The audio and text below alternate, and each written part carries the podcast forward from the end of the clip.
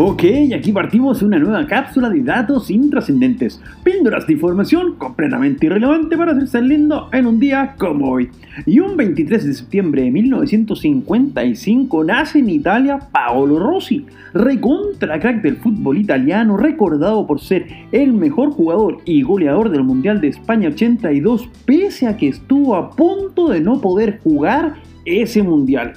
Y es que el bueno de Paolo, que ya había sido figura con la escuadra Zurra en el Mundial de 78 jugado en Argentina, se involucró en un escándalo de apuestas clandestinas en 1980 que entre otras cosas provocó que equipos tradicionales como el AC Milán y la Lazio descendieran a la segunda división y que algunos jugadores como el propio Paolo fueran condenados a permanecer dos años sin jugar lo que provocó que para la fecha del Mundial de España apenas tuviera partidos en el cuerpo, lo cual no mermó la confianza que le tenía el técnico italiano Enzo Berzot,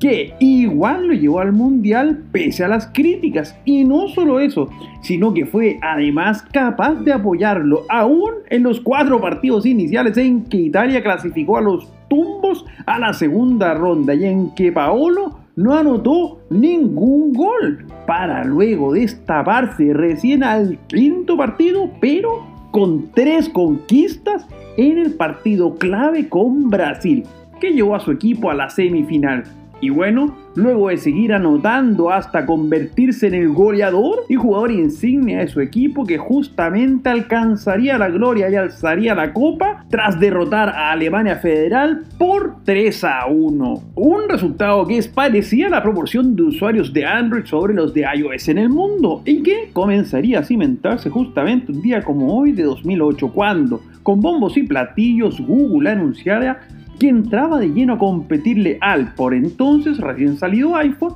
con un sistema operativo abierto que permitiría instalarse en cualquier teléfono inteligente, a diferencia de iOS que solo funcionaba en los iPhone. Y bueno, en un revival de lo que en su momento fue la rivalidad entre Windows y macOS, Hoy podemos decir que el mundo se divide entre iPhones y Androids. Y si bien este último sistema operativo es el que gana en cantidad de dispositivos en que se encuentra instalado, todavía el estándar del iPhone es el que se aspira en términos de experiencia, estabilidad y seguridad. No nos engañemos. Soy Pancho Troncoso y les cuento que nos pueden seguir en Instagram en arroba conversaciones intrascendentes. Además, no olviden de suscribirse a este podcast si quieren más datos completamente inútiles para cada día. Será hasta mañana con más datos intrascendentes.